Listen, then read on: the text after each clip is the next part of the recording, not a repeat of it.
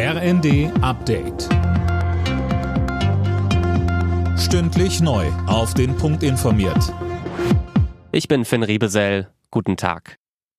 Mehrere Hilfsorganisationen und das österreichische Bundesheer haben die Rettungsaktion nach dem Erdbeben in der Türkei erstmal unterbrochen. Grund ist die Sicherheitslage dort. Die hat sich offenbar zuletzt stark verschlechtert. Es gab Zusammenstöße zwischen Gruppen, sagte ein Armeesprecher.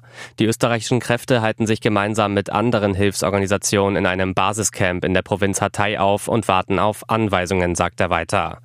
Die Zahl der Toten nach dem Erdbeben in der Türkei und Syrien ist unterdessen auf über 24.000 gestiegen.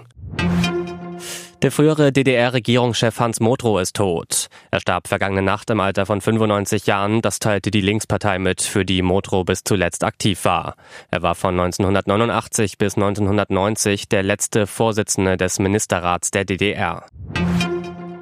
Die USA haben schon wieder ein Flugobjekt über ihrem Territorium abgeschossen, diesmal über Alaska und das nur wenige Tage nachdem ein mutmaßlicher Spionageballon aus China vom Himmel geholt wurde.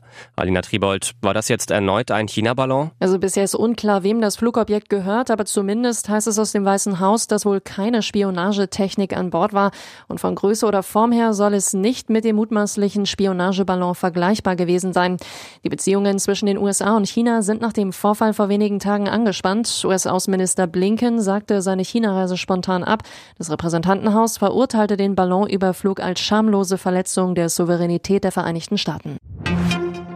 In der Fußball-Bundesliga sind heute die Top 4 der Tabelle gefragt. Spitzenreiter Bayern München trifft am Nachmittag auf den VfL Bochum. Borussia Dortmund als Dritter muss gegen Werder Bremen ran. Und das Topspiel am Abend bestreiten der zweite Union Berlin und der vierte RB Leipzig.